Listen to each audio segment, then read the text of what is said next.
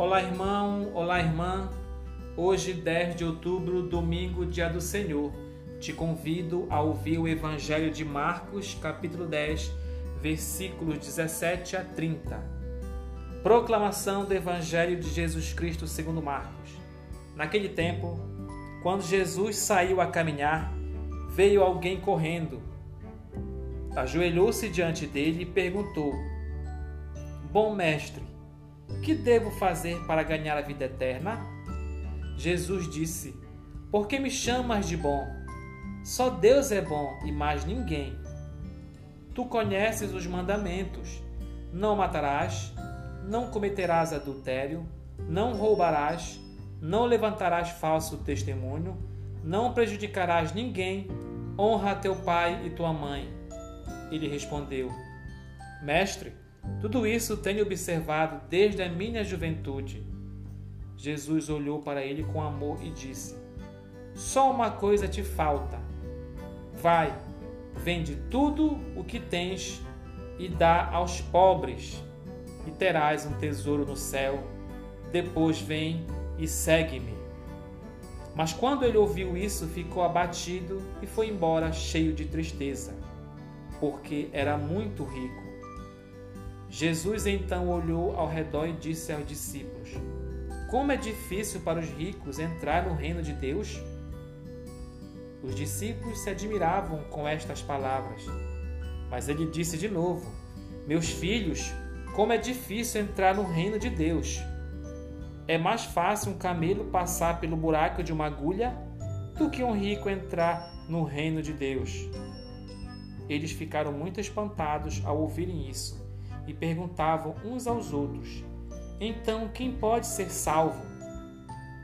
Jesus olhou para eles e disse: Para os homens isso é impossível, mas não para Deus. Para Deus tudo é possível. Pedro então começou a dizer-lhe: Eis que nós deixamos tudo e te seguimos. Respondeu Jesus: Em verdade vos digo quem tiver deixado casa, irmãos, irmãs, mãe, pai, filhos, campos, por causa de mim e do Evangelho, receberá cem vezes mais agora, durante esta vida. Casa, irmãos e irmãs, mães, filhos e campos com perseguições. E no mundo futuro, a vida eterna. Palavra da salvação. Bom, meus irmãos e minhas irmãs, nós temos neste Evangelho uma informação muito importante de Jesus Cristo para que nós possamos herdar a vida eterna. Quando um jovem chega com ele e diz para Jesus Cristo como ele deve ganhar a vida eterna, e Jesus Cristo fala lá os dez mandamentos que ele tem que é, observar e praticar os dez mandamentos.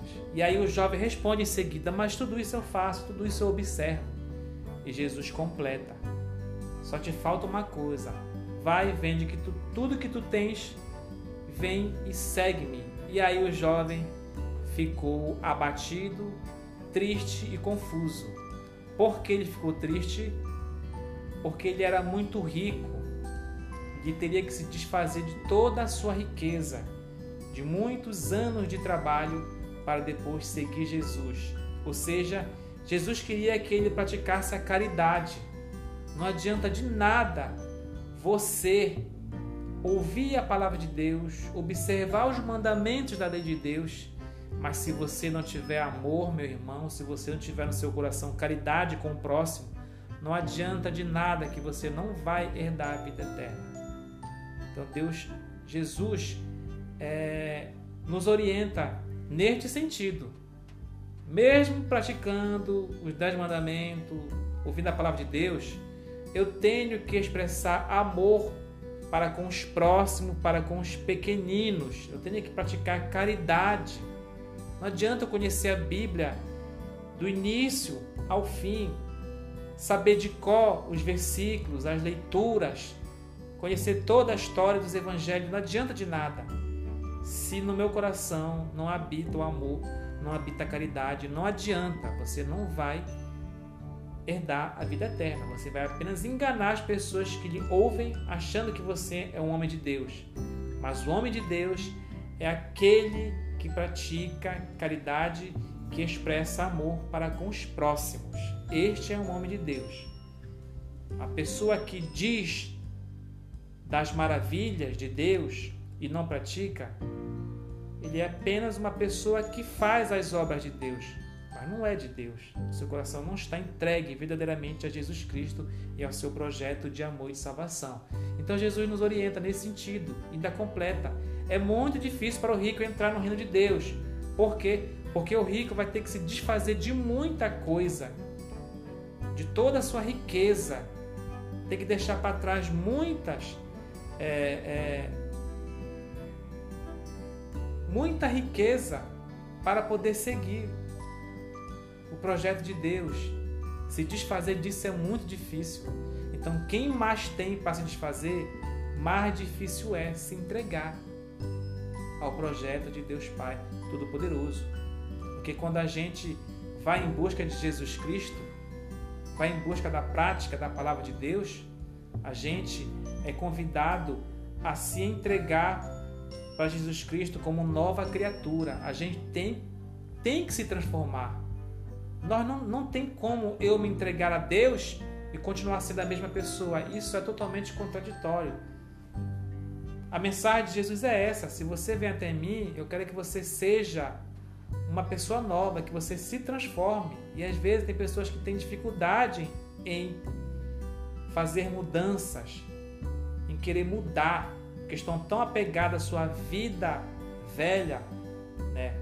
a sua vida antiga, que não querem ter esse trabalho, estão acostumados, acomodados àquela rotina. E quando Jesus vem, te convida e está dizendo: olha, você tem que mudar, você tem que se transformar, tem que ser criatura nova.